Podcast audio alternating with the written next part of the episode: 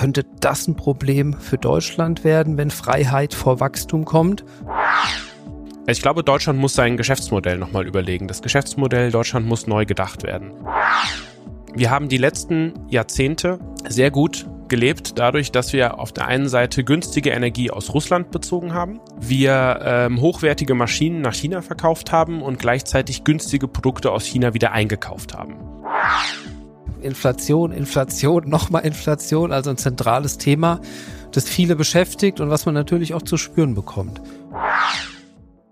Ja, herzlich willkommen zum Märkte und Trends im Mai 2022. Mein Name ist Jörg Graf und ich spreche heute wieder mit Dr. Andreas Januszek über die verschiedenen Marktentwicklungen. Herzlich willkommen. Ja, herzlich willkommen auch von meiner Seite, liebe Zuhörerinnen und Zuhörer, lieber Herr Graf. Ich freue mich auf die neue Ausgabe.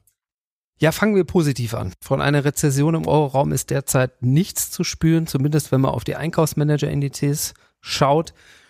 Zeitenwende bei Verteidigungsausgaben, die ESG-Entwicklungen beschleunigen sich und es ist ein bisschen so eine Tendenz weg von der globalen Vernetzung zu sehen. Die EZB mit möglichen Zinserhöhungen. Über diese und andere Themen möchten wir heute sprechen.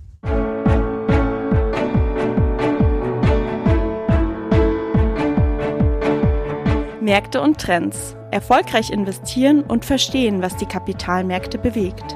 Ein Podcast der MIAG mit Dr. Andreas Janoschek und Jörg Graf.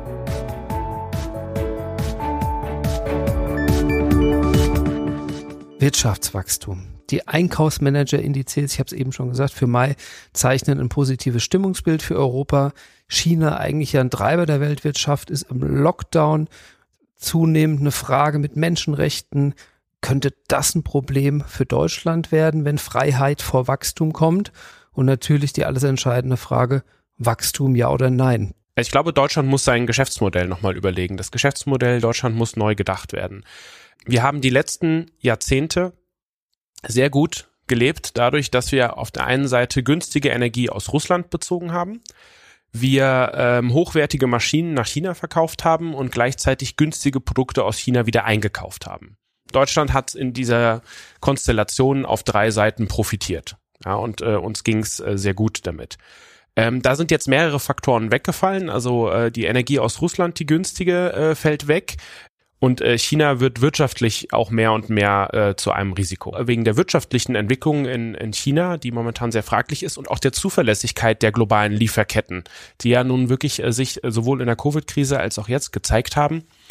Und ich glaube, dass wir in Deutschland zum einen stärker uns darauf konzentrieren müssen, das Thema Nachhaltigkeit nicht nur ökologisch, sondern auch ökonomisch und äh, geopolitisch zu sehen, unsere Energie stärker selbst zu produzieren. Da gibt es mehrere Möglichkeiten aber auch äh, Produktionen wieder stärker in die Nähe zu bringen, hier nach Deutschland, in die Nachbarländer, in die Regionen. Äh, da gibt's ja auch einige positive Entwicklungen, äh, neue Fabriken, äh, die jetzt gebaut werden, Chipfabriken, Autofabriken.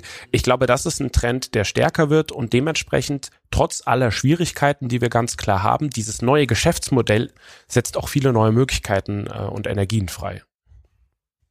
Zur Ausgangsfrage nochmal Wachstum, ja oder nein? Ähm, in USA werden die Zinsen ja schon kräftig angehoben. Wirkt es die Wirtschaft ab? Ähm, das ist eine spannende Frage und wird auch momentan intensiv diskutiert. Ähm, momentan sehe ich das Problem noch nicht, aber es ist natürlich ein Risiko. Wir haben ja momentan eher auch einen großen Arbeitskräftemangel in den USA. Also die Inflation kommt hier bei uns vor allem durch den Energiepreisschock. Äh, in den USA kommt er aber auch äh, durch eine Lohnpreisspirale. Aber die zentrale Frage wird jetzt die nächsten Monate wahrscheinlich sein. Ja. Die zentrale Frage ist eigentlich, wirkt die Zentralbank in den USA die Wirtschaft damit ab, ja oder nein? Ich bin da jetzt noch nicht ganz so pessimistisch. Mhm. Und warum die Notenbanken ja agieren und die Zinsen erhöhen, ist Inflation, Inflation, nochmal Inflation, also ein zentrales Thema, das viele beschäftigt und was man natürlich auch zu spüren bekommt. Die EZB deutet Leitzinserhöhungen an und sieht auch ein Ende von dem Ankaufprogramm, von dem Anleiheankaufprogramm. Welche Zinsschritte dürften kommen? Und wie lang gehen diese Zinsschritte natürlich in Abhängigkeit von der Konjunkturentwicklung jetzt mal in Europa? Und halt eine Frage noch, ähm, was heißt das eigentlich für die Anleihen? Genau, also die Europäische Zentralbank hat ja jetzt äh, Zinserhöhungen angekündigt und ähm, 50 Basispunkte sind im ersten Zinsschritt im Gespräch. Das ist ein größerer Schritt, 25 Basispunkte, also ein Viertelprozent wären kleinere. Ähm, aber seien wir ganz ehrlich, äh, wir sind ja hier äh, gerade dabei, erst aus den negativen Zinsen überhaupt in positive Zinsen zu gehen. Um eine 8% Inflation einzudämmen, sind weitere Zinsschritte notwendig. Die 50 Basispunkte sind ein erster Wert.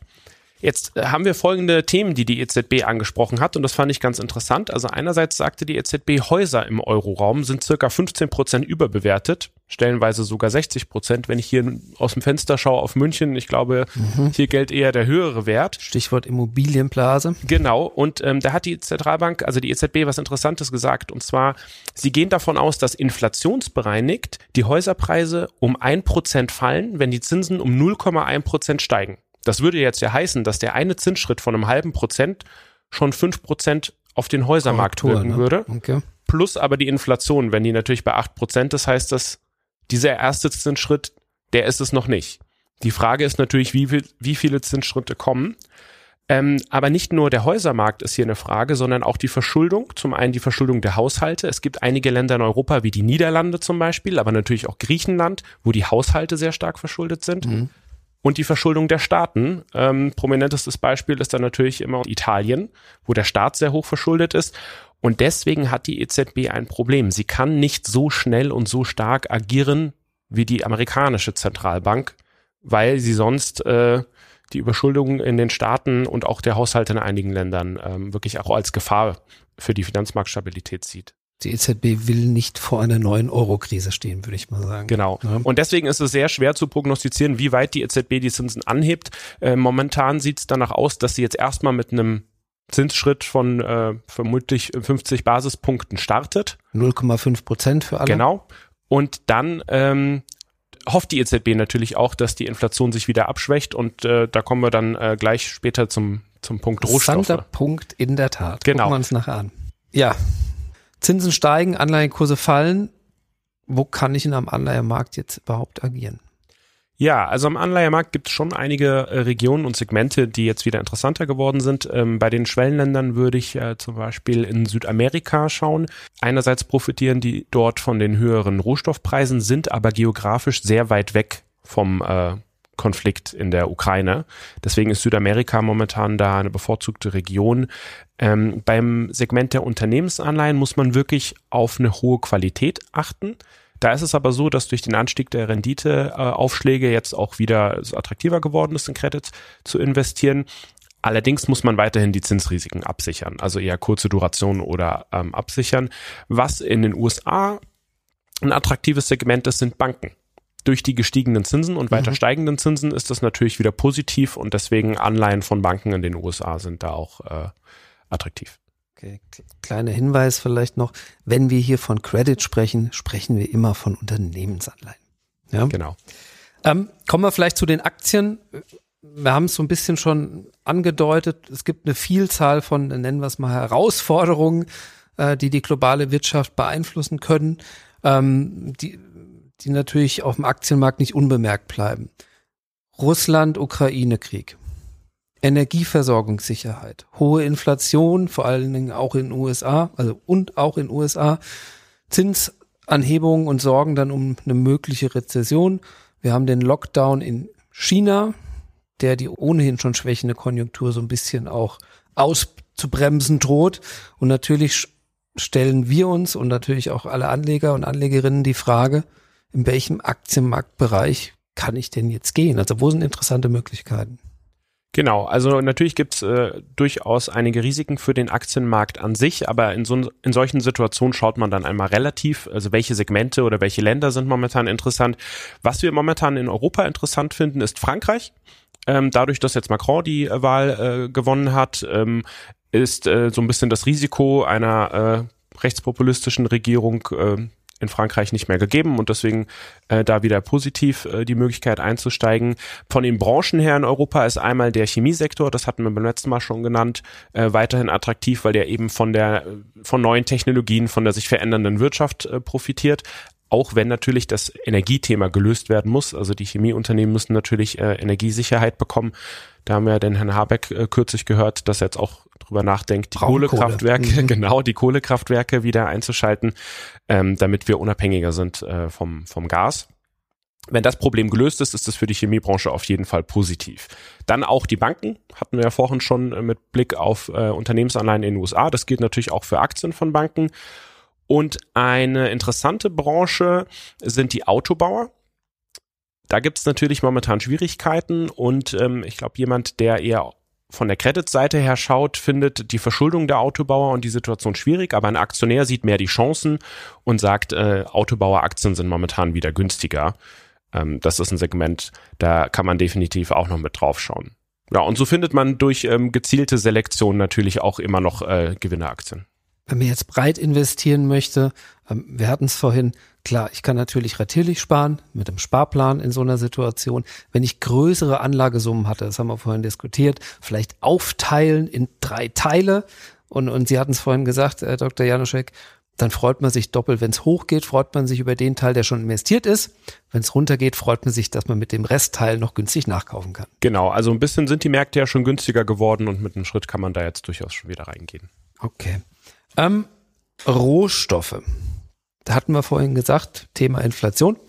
Ähm, weil natürlich ja ein ordentliches Paket an Rohstoffen auch in der Inflation drin ist. Ähm, wie sieht da die Situation aus? Wird da eher Tango oder Bossa Nova getanzt? Sie spielen an auf die Begriffe Contango und Backwardation. Äh, das bedeutet, äh, wie sieht da momentan äh, die Situation an den Terminpreiskurven auf? Gehen wir mal, gehen wir mal ins Detail durch über die Rohstoffmärkte, weil da kommt eigentlich auch viel her. Also, Energiepreise. Wenn wir uns mal Energiepreise anschauen, die haben sich seit Anfang 2022 verdoppelt wenn man sich ja den entsprechenden Index anschaut und seit Anfang 2021 sogar verdreifacht. Ja, also ich glaube, hm. deutlicher kann man das nicht sagen. Die Energiepreise sind weiterhin am Steigen und sind auch schon wirklich sehr stark gestiegen. Auf der anderen Seite, ähm, sehr interessant, wo man wirklich achten, darauf achten muss, sind äh, Industriemetalle. Die sind wieder zurückgekommen auf das Februarniveau, also auf das äh, Niveau vor dem Ausbruch des Krieges. Und das liegt vor allem an der Nachfrage aus China, die jetzt natürlich durch die äh, Lockdowns und die wirtschaftlichen Schwierigkeiten in, in China äh, auch durchaus ähm, schwächer geworden ist. Ja? Das heißt, Industriemetalle momentan wieder schwächer. Edelmetalle ist sehr volatil. Schauen wir als erstes mal auf Gold. Also Gold ist natürlich Krisenwährung und Anfang März, kurz nach Ausbruch des Krieges, äh, sind natürlich viele Investoren auch äh, in Gold gegangen. Aber Gold verliert natürlich auch mit steigenden Zinsen. Und dementsprechend ist das momentan nicht so sicher, in, in, in ausschließlich auf Gold zu setzen. Und wenn wir uns die anderen Edelmetalle anschauen, also Silber, Platin, Palladium, die ja auch immer sehr interessant sind, ähm, die werden ja auch in der Industrie eingesetzt und sind damit momentan auch eher auf der Verliererseite. Das heißt, man kann pauschal zwar sagen, dass Rohstoffpreise steigen, aber nicht überall. Man muss schon ganz genau hinschauen. Kupfer, habe ich gehört, wird in fast jedem Windrad äh, verbaut. Wäre das was? Ja, das ist äh, ein interessanter Aspekt, Herr Graf, aber grundsätzlich äh, gilt momentan für den Kupferpreis äh, das, was ich vorhin für Industriemetalle insgesamt gesagt habe. Die Nachfrage aus China ist dann natürlich äh, ein größerer Faktor, als wie viele Windräder wir hier bauen. Mhm. Genau, dann möchte ich noch einen Punkt ansprechen. Ähm, der Bereich Agrarrohstoffe, das ist ja etwas, was wir nicht investieren aus äh, ethischen Gründen. Trotzdem schauen wir natürlich, was sich da, äh, wie sich der Markt dort entwickelt. Und auch bei den Agrarrohstoffen ist es so, dass sich die Preise seit Mitte 2020 verdoppelt haben. Ja, also man sieht auch ganz klar dort, äh, wo der Preisanstieg, den Sie dann natürlich in Ihren Produkten, wenn Sie Brötchen oder Semmeln kaufen, äh, direkt merken. Äh, Weizen gibt's momentan sehr, sehr starke Preisbewegungen. Und wenn wir uns die Terminkurve anschauen, und jetzt komme ich zurück äh, zu Ihrer mhm. Frage mit dem Tango, also der Terminmarkt rechnet erst ungefähr ab Herbst 2023 oder dem Spätsommer 2024 mit wieder sinkenden Weizenpreisen. Das ist deswegen spannend, weil das bedeutet, momentan die Ernte 2022 in, ist in Gefahr. Sowohl natürlich durch die äh, Situation in Ukraine und Russland, aber auch äh, durch Dürren. Man kann aber davon ausgehen, dass 2023 und 2024 der Weizenpreis wieder günstiger sein wird, was natürlich mit Blick auf Inflation interessant ist, weil das mhm. würde natürlich bedeuten, dass zumindest beim Lebensmittelbereich äh, der Inflationsschock dann nicht mehr so groß ist. Also wenn ich jetzt ein Brötchenhersteller bin und jetzt Weizen einkaufe mit Lieferung nächstes Jahr oder Ende nächstes Jahr, zahle ich im Moment weniger. Genau, also Weizen zu kaufen für jetzt ist teuer, Mhm. Aber Weizen zu kaufen für nächstes oder übernächstes Jahr ist günstiger. Okay. Und das bedeutet, dass die Terminkurve in der sogenannten Backwardation ist. Der Bossa Nova. Das ist das Gegenteil vom Contango. Okay. Genau. Verstanden. Preise in der Zukunft sind sowohl am Energiemarkt als auch im Agrarsektor günstiger als Preise jetzt. Mhm. Ja, der Begriff Zeitenwende hat sich ja so ein bisschen etabliert. Der russische Angriffskrieg hat die viele Vorzeichen geändert.